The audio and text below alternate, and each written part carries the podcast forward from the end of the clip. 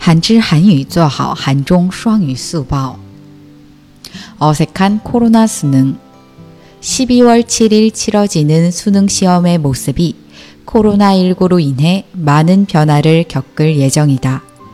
우선 마스크를 착용한 채 시험에 응시해야 하고 책상에는 플라스틱 가림막이 설치된다.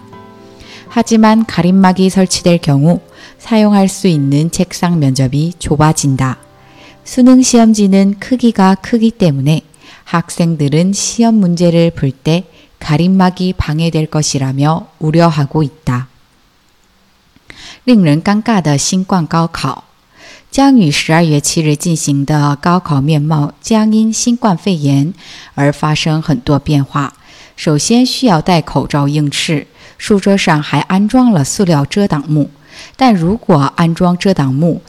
可以使用的书桌面积将变小。